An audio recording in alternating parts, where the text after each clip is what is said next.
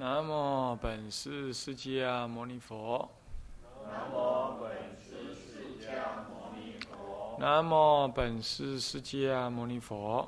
南无本师释迦牟尼佛。南无本师释迦牟尼佛。南无本师释迦牟尼佛。无上甚深微妙法，无上甚深微妙法，百千万劫难遭遇。百千万劫。我今见闻得受持，我今见闻得受持，愿解如来真实义。愿解如来真实义。各位法师、各位教授、各位同学，大家晚安。阿弥陀佛。请放掌。嗯，我们现在继续来看这个嗯第，哎这个这个修行无悔当中啊，那个修行第一悔里头的这些注解啊。这个刚刚提到了这个注解第三呢，这个啊运普忏之心呢，成广济实成旷济之道。那么这里讲完了，接着呢，这个我们呢。呃，关于这个什么四恩啦、啊三藏啦这些这些道理啊，就我们就不必提了啊。这个翻过来五十八页里头，他重新再讲了一遍关于指摩诃止观里头，他提到了关于要运逆顺时心的这种道理。摩指观特别提到这个这段这段这段这段文呢，整个就是摩指观的文啊。那么写的很深刻，那字是他自己写的，好，那么不比后代的人写的来的难懂啊。他说：若欲忏悔二世重障，行四种三昧者，当是顺流实心，明知过失；当运逆流实心，以为对治。有没有？那么此二十七通为诸忏之本，看到吧？诸忏之本。那么顺流实心者。他一下就说明了这四个，对不对？一者怎么样？一自从无始暗示昏迷，那么什么烦恼所罪，忘记人我，记人我故，乃至点点。以下就提到了十种忏悔的逆，十种顺生死流心。是为是不是这样子啊？所以这一段的最后倒数第二行说。下面中间那里哈，是为十种顺生死流，昏倒造恶，厕虫乐厕，那么不觉不知，我们就测会厕所里头的虫啊，好药这个厕所，是吧？那么呢，积极重累不可称计。那么四重五逆，四重就四重罪，杀盗淫妄；五逆就是杀父杀母杀佛杀罗汉，啊，是不是这样子啊？啊。那么呢，杀这个发菩提心众生啊，那么呢是极致惨体，生死浩然而无忌盼。那么接下来他说第二段，他说：今欲忏悔呢，应当逆此罪流，用十种心翻除恶法，先正系因果，乃至于以下他就说的十种心，对不对？你一看，先，然后二，然后三者、四者、五者，这里头有一直到怎么样？四者，那么五断相虚心者，那么乃至于六、七，七就是修功补过者，八是什么？八是守护正法者，对。九呢是什么？念十方佛者。十呢？观罪性空者。有没有看到？这就是很明显在运逆顺实心，对不对？所以这张摩诃止观，你要知道，我我一再说，摩诃止观是他修行最核心的一部著作。那么整部摩诃止观都在解释法华三昧，其实是这样子。啊，啊，法华三昧就是具体的修摩诃止观。坦白讲就是这样。所以我说起修起修，那是修法华三昧，就这么简单啊。不过就是，不过就是也不是就这么拜拜弄弄唱唱就是修了，也不敢这么讲了。就是你慢慢要深入他那个精神的内涵，那你就会在修法华三昧呃的时候，就会把整部摩诃止观就当体现前，是这样子。所以这样怎么办呢？就基本上摩诃止观要熟，那法华三昧你也修的熟。那么就我们个人来讲，我们要先修，我们不能把摩诃止观慢慢看，没有时间，你慢慢看不行，慢慢看嘛。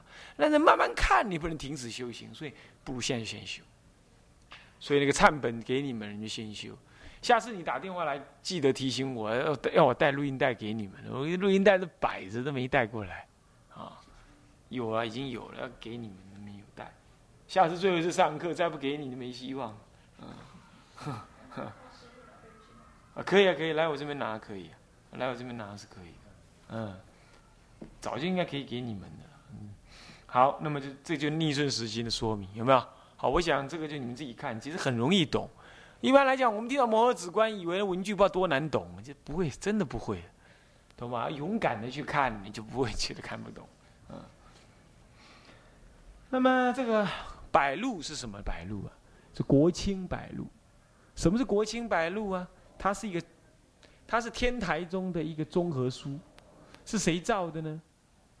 五十九页哈，五十九页有一个百录，有没有？啊，倒数第二十六七七行那里有个百录嘛，五九页，那个百录是这个这个嗯，这个张安尊者，张安尊者在智者大师圆寂之后呢，他呢可以说继承了智者大师的遗志呢，在国清寺的这个位置上面盖起了国清寺。国清寺事实上是智者大师临入灭前一两年当中，一年当中，他自己亲自拿手杖，就在那块地上面画界标，然后说这里要盖大殿，那里要盖什么，这里要盖什么，他自己点名。那弄完了，弄完了就，就就就就就往生了。然后大家说了一句话，他说这个，这个他说啊，这个国若清啊。这个这个事若成，国即清。什么意思？就是说，当时啊，这个这个这个这个这个这个这个南北朝啊末期，国家动乱，但是这个事若过，如果建成了的话呢，这个国家统一了，分裂四百年呢，中国分裂征战四百年，为隋朝所统一，所以他是隋什么？隋文，隋炀帝。隋炀帝是吧？啊，炀对吗？隋文帝啊，隋文帝，隋文帝替他建的。啊，他怎么样？啊，不，隋文帝统一，那隋炀帝替他建的。隋炀帝是他的亲亲很亲近的弟子嘛，啊，很亲近的弟子。那么呢，所以说隋朝统一了。隋文帝其实在那个时候，在在智者大师要入灭前，他已经开始掌权了，但是还没有真正的统一。到了。他入灭了，开始建世了。这个隋隋炀帝开始替他建世的，那个时候还不是，还没有做隋炀帝。但是建好是他父亲隋文帝已经统一了那个那个那个国家，就是建立隋朝。四百年的分裂，建立隋朝，意味着中国一个伟大的历史就要出现了。所以短暂隋朝一过，就建立了一个大伟大的唐朝，就好像短暂的战国战国时期大纷争几四百年也是一样是哎。两百多年，两百多年的战国时期呢，呃，完成了之后，就一个短暂的整合是什么？秦朝，然后又一个长期两百年的什么汉朝？我们呢？我们肯定也这样。人家所有的烧饼歌推背图都这么算的。他说，我们的统一毕竟会给一个都不相干的两岸不相干的另外一个王朝统一，统一完了之后就会再翻一次，很快又再翻一次。而那个王朝真正的就要在兴盛两百年到三百年，嗯，这个都到处都有。我们最近收集的五五好几套，好几套这种说法，好几套这种说，报纸上有人家拿给我了，后来被我同学不知道拿拿两张，不知道拿哪里去了，贴在上面，两张不见了，是不是辅导长拿走了？是，他就这么写，完全一样，是大历史，真的是这样。那么呢，这里头包括黄檗禅师都做这样预言。中国的黄檗禅师预言完全一样，跟别人的预言几乎都是一样的，其实都是一样的这种预言。那么我基本相信这样，所以我说很多人在讲什么移民啊什么奇怪了，我就觉得没有什么必要性。我没我觉得没什么必要性，要什么搞什么移民。当，我这些古人的古人的预言，我宁可相信这些古人的预言，我不愿意相信现在什么天眼通啊、乱七八糟通的那些东西。他要通，早就不用在现在这个时候通了。那过去他就不通到哪去了？那美国有很多天眼通学校，啊，到处唬人，啊，说什么台湾会沉下去了，加州也会沉下去了，说什么看到海灿公划船坐船出来跑了出来，台湾都沉下去，还有船让你坐，我都不信，是不是这样子啊？所以这些话就是无风起浪。我宁可相信这些古人的这些这些写在那里的预言呢。当然，你也可以这么讲了，是不是？我们现代人解读错误。不过看那个文句，他这样解读还真有点道理，是吧？我们不谈这个了。总而言之，就是说，刚刚就是讲到说这个这个国清百路，讲到这个这个这个这个智者大师。入灭了，那么呢，这个事成国乃清，所以大家就希望这个事早一点成，因为大家知道智者大师不会随便讲话的，不不会随便讲话。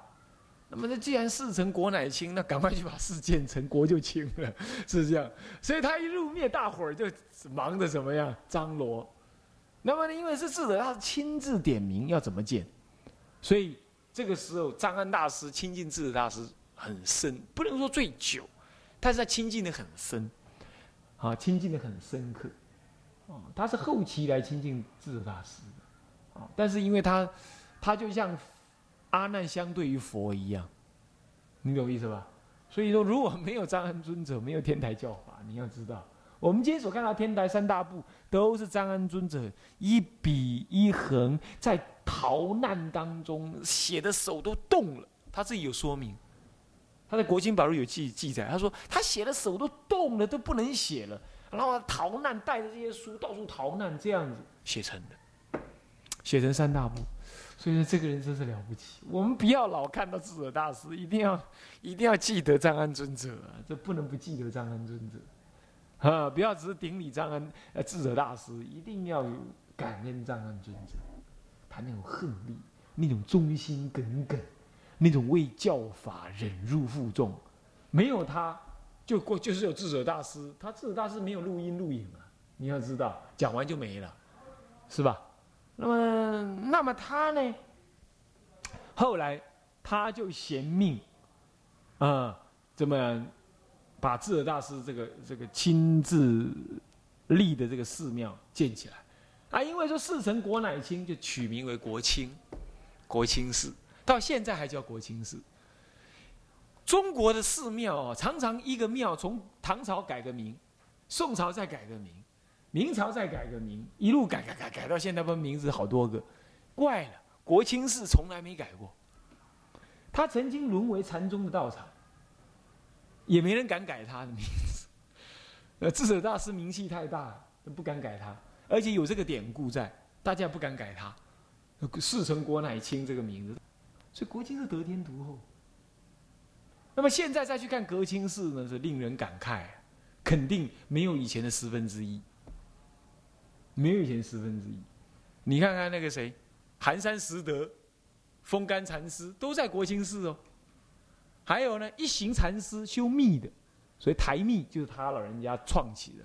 一行到此水东流，他走到这里的时候，那河那个河水会倒流，倒流回去。哦，它有个牌子，一行到此水东流。照说向西流，怎么向东流去？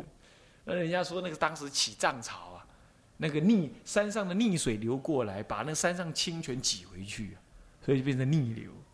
啊，不过这个以前神变不可思议啊！你要知道，一行禅师做法的时候啊，用七只猪，那七个瓮，把七只猪赶进瓮里头封起来，念咒子。念个七天七夜，天上北斗七星不见了，哦 好厉害！他能把星星念的不见了，是这样子。哎呀，那个皇后有一个女卑死了，皇后是痛不欲生，他写了三道令，去阎罗王那里要人，把他给要回来，好厉害！这这很可怕的，这是起死回生的，真有这回事。但是密教这样子，在中国就这样就不兴。为什么？中国人比较理性，你知道中国人是没有宗教的民族，基本上是，所以他不信这一套。中国人很理性，尤其天台加一现前之后，天台华严禅宗这些都不讲这些神怪的哈。他就所以说密教一行禅师虽然有这个能耐，最后还是抵不过这个中国几个大宗派啊，他就呵斥这个做法。就不过最好还是呵斥的，这样搞到现在，你看像西藏这样子哈，也是很累。他那个神佛不分的情形很大，人跟魔斗，人跟神咒斗，这很很很很多的。达赖喇嘛也跟也跟他们的护法斗。现在人跟护法斗，你看很厉害。古时候那个但丁神但那个什么那个什么那个但但丁神书啊啊，还有那个什么啊那个那个那个希腊神话呀，都是人跟神战呢。这在活生生在二十二十世纪呀。这这西藏就这样发生了，人跟人跟护法战，这不就是人跟人跟天战吗？意思差不多，对。所以这个国清，这个百路这件，这个百路就是国清百路，就是就是张安尊者呢建立国清寺之后，那么呢把天台的意思分成一百卷，做成集合书，里头有修行，有历史，有尺牍，啊。啊，有记录，有历史记录，啊，有文件资料，种种都有。所以要了解天台智者大师最原始的资料的话，应该从国清白录里头去去理解。啊，里头也有修行，这是对朴实无华的修行记载，都在里头。哦，国清白录在里头，乃至于当时智者大师怎么领众，定十条戒律，领众都在，都在这个国清百录里头有。现在这个文献还有哦，大正藏四十六册，你赶快去看就有了。大正藏四十六册，嗯，很好的一部一部专书，哈，很从来不专书。张安尊者真是一位守业之人呢。人家说创业维艰，守业更难，是不是这样子啊？他真是了不起。有时候阅读天台啊，想到张安尊者，内心很澎湃。什么无历史上要没有这种默默默默留下这个这个这个记录的人呢？你真的是后代人，不从何说起？所以我们不能够只看到智者大师，一定要再看到张安尊者，是不是这样的？所以国清白录呢，特别要介绍一下这部书。OK。那么你看看国清白录里的文句哈，都比较长，你有没有看到？啊，那么也较朴实无华一点，为什么？战乱中的人呢，的文章就是这样子，他不重工整，不重对仗，朴实无华。你你不信，你看看，就是这样。这也看出张安尊者这个人的性格，啊，有时候还不太容易懂，是这样的。OK，啊，那智者大师就不同，那才华横溢，那说理清晰，斩钉截铁，用词就就是怎么样，深奥而恰到好处。智者大师的文句是这样，很好读的。你我一生的那个这个古文的底子，受到两个人的影响很大。一个是南山律师，我初出家一看他的文章，看到现在啊。再来就是谁呢？再就是智者大师的文句，他呢也很美的啊。你看这些大师级的人，那智慧流露之后，那文章啊，那肯定是不得不可思议的啊。好，OK，那么这个文句你看一下，你看句子普遍都比较长，你有没有注意到？是不是这样子啊？阿诺，某银行打豆点，你猜，那照那下的，啊好，就这样子哈。那么五跟六，注五注六啊，什么二死三得啦，这些你自己看就可以了哈。好，那么第七，第七呢？第七就哇，就精彩了。从第七以降啊，第七这一大段啊，就在讲什么呢？讲忏悔的名义是什么？啊，忏悔的意义是什么？第一个光句，第二个呢是讲忏悔的处所是什么？啊，你要依什么为忏？再来呢，这个讲什么呢？翻过来六十二页，讲忏悔的方法是什么？六十三页铜钱那个讲忏悔的位次是什么？要懂我意思吧？啊，忏悔四名忏悔位者有没有看到？这就是谁写的呢？光明文具记》谁写的？光明文具谁呀？金光明经文具谁呀？智者大师。所以说，我看这绝对是第一手资料，懂我意思吧？绝对是第一手资料。智者大师怎么看待忏悔法门？所以说，我看纵观中国的祖师，从古到今，没有一位祖师对忏悔法门讲的这么清楚。奇怪，他怎么有办法讲的这么清楚？西藏的也没有，我或许孤陋寡闻了，但是你不妨再去查看看，因为我藏传佛教我也接触了很久，我初学佛我就接触了，我就没听说过他们有忏悔法，他们有各种法，各种法修各种法。护法啦，金刚护法的法啦，菩萨的法啦，莲花布是各种布，就是诸法怀怀法柔怀法啦，种种法，真是没有忏悔法。所以他们不是说他们不好，我说这方面他们接触的不多。智大师有两个法门是是是很特别，一个就是菩菩提心法，他讲的相当多，这跟藏传是一样，藏传特别讲究菩提心法。但还有一个是忏悔法，那是天下独步，很少人像他一样讲忏悔法讲这么多的。当然，或许我我实在是孤陋寡闻了。到目前为止，我看很少有通俗里头我们所认知的祖师大德忏悔法门都不出这一些东西。所以你应该好好读这一整篇文章，好不好？好。那么忏悔位啊，忏悔，我这里都有做注解，做一些简要的标示标题了，不是注解。最后呢，翻过来六十四页，还有个忏悔功德。第一个铜钱有没有看到？有没有？忏悔功德，忏悔功德有没有看到？若人得闻如此忏悔功德不少，故闻云：非于一佛、一二佛、五佛、十佛修之功德，闻是忏悔难于无量百千佛所修之功德。这个是专指《金光明经》的忏悔品里头说的，懂吧？他解释那个忏悔品。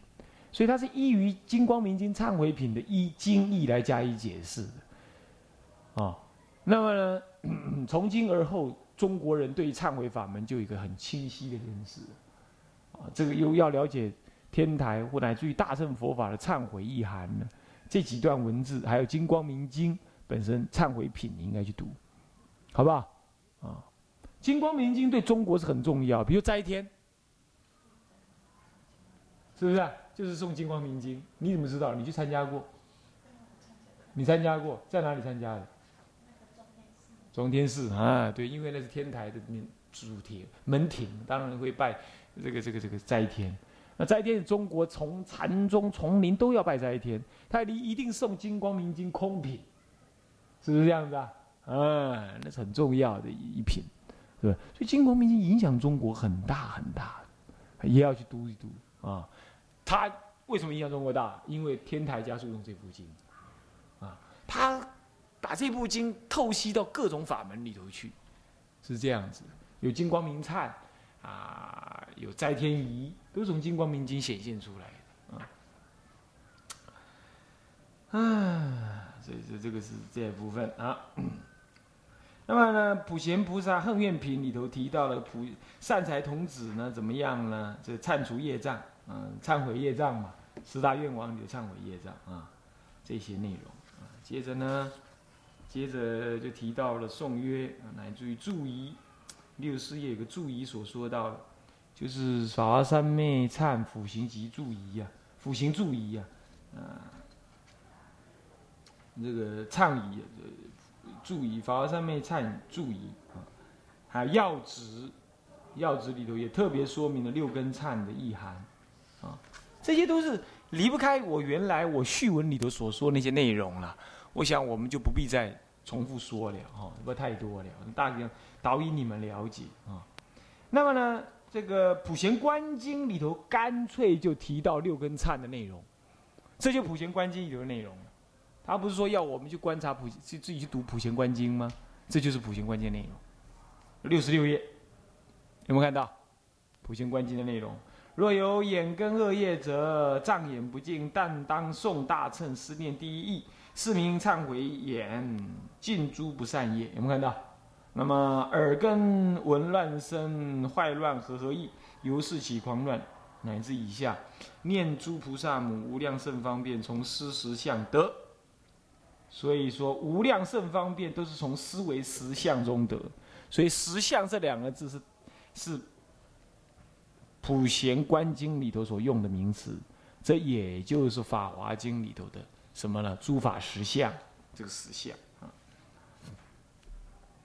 嗯，一切业障海皆有妄想生，也是在这段文里头出现啊。以下铜钱就是《普贤观经》，两个铜钱都是引《普贤观经》的文句，大家都可以看一看，好不好？哦，忏悔的功德能力有多大都一样啊。那么，这个，嗯，这个注仪里头有提到说，凡烧香散花皆于眼前，是什么意思啊？就这这里，你翻回那个正文里头啊，正忏仪的文里头。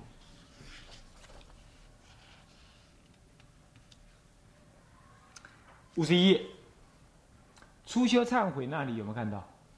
初修忏悔六根有没有？那个注文你有没有看到？行者怎么样？一心无贵，正身威仪，然后呢？